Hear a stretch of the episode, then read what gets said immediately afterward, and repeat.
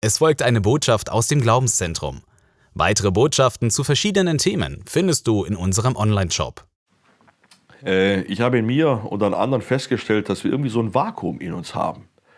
Irgendwie gibt es doch so ein Phänomen in der Welt. Du kannst als Mensch deine Ziele erreichen, die du dir steckst.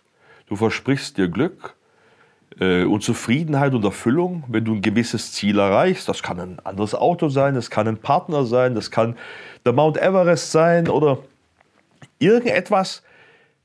Und wenn du dein Ziel erreicht hast, bleibt irgendwie eine Leere. Und man will mehr. Irgendwie, man wird nicht satt. Äh, die Toten Hosen haben mal dieses geniale Lied gesungen. Warum werden wir nicht satt? Ne, darin zählen sie auf, was sie alles haben, Haus, Garage.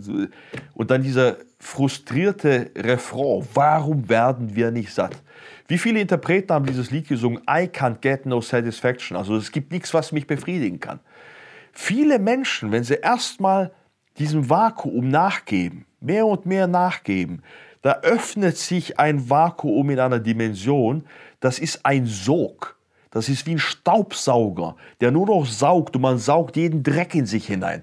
Es gibt so viele Menschen, die ihre Erfüllung dann suchen in mehr Alkohol, in Drogen, in Perversionen.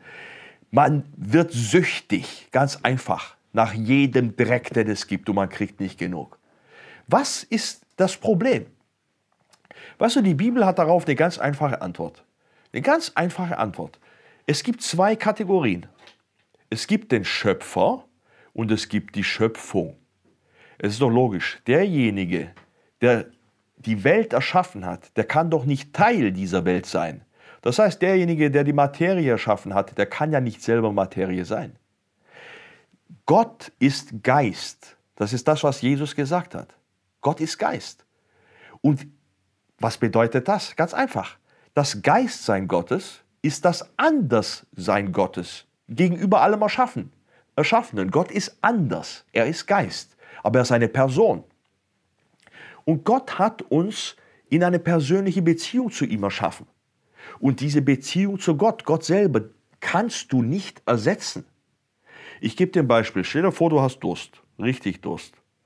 Und jetzt kommt so ein Kumpel daher mit einer Pizza. Ja, was bringt das? Der kann dir 20 Pizzas anbieten und 50 Hamburger noch dazu. Du kannst doch Wasser nicht ersetzen. Das ist eine andere Kategorie. Und genauso ist es auch hier diesen Hunger, dieses Vakuum, das wir haben, das kannst du mit nichts in der Welt stillen. Du könntest die ganze Welt bekommen. Und das haben aber manche auch versucht. Denk nur an Hitler oder Stalin oder an, an wie viele andere.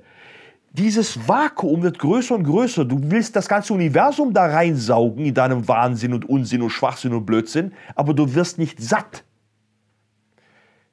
Dieses Vakuum kann nur Gott selber stillen, Gottes Geist. Er kann dein Leben erfüllen. Jesus sagte einen ganz einfachen Satz, ich bin gekommen, damit sie das Leben in voller Genüge haben.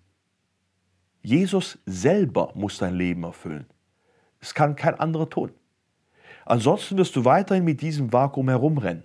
Bringt gar nichts. Du wirst nicht satt werden. Jesus sagte deshalb Sätze wie diese. Ich bin das Brot des Lebens. Ich bin das Wasser des Lebens. Ich bin das Licht der Welt. Das kann man nicht ersetzen. Jesus gebraucht diese Beispiele, um uns zu zeigen, dass er lebensnotwendig ist. Und mehr als das, er ist das Leben, das die Not wenden kann. Deswegen lebensnotwendig. Ich habe in Norwegen gelebt einige Jahre, ganz oben im Polarkreis. Und äh, da ist es so, dass im Sommer die Sonne nicht untergeht und im Winter geht sie leider nicht auf. Und diese Tatsache, dass es dort dunkel ist, das macht was mit den Menschen. Viele werden depressiv, wir brauchen das Licht, damit die Hormone in Gang kommen. Und äh, wenn es dann da oben ein, zwei Monate richtig dunkel ist, die, das macht etwas mit den Menschen. Aber alle wissen den Moment, wenn die Sonne das erste Mal wieder über den Horizont scheint. Und das war faszinierend, das das erste Mal zu erleben. Die ganzen Kindergärten gehen dann rauf in die Berge, die ganzen Schulklassen gehen rauf in die Berge, alle Menschen gehen rauf in die Berge, um den ersten Lichtstrahl einzufangen. Ich bin damals mit meinen Hunden auch rauf auf den Berg gegangen, um mir das mal anzugucken. Leute, dann kam der Moment, wo die Sonne das erste Mal über, also über den Horizont geschaut hat. Und ich bekam Lichtstrahl in meine Augen. Weißt du, was passiert ist? Das war eine Explosion da drin im Körper. Plötzlich wie so ein Startknopf, wo die ganzen Hormone in Gang kommen. Die ganze Maschinerie, bom, bom, bom, hat losgesetzt, allein durch das Licht.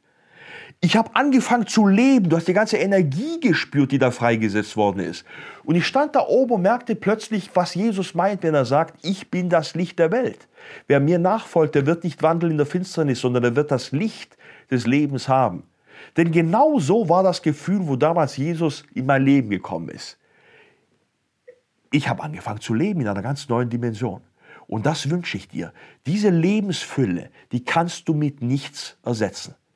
Jesus allein kann dein Leben erfüllen und diese Gier nach mehr stillen und dich freisetzen.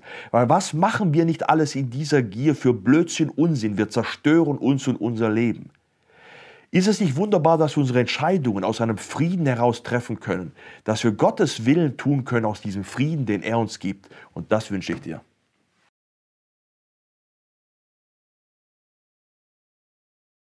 Dies war eine Botschaft aus dem Glaubenszentrum. Für weitere Informationen besuche uns unter glaubenszentrum.de. Weitere Botschaften findest du auch unter shop.glaubenszentrum.de.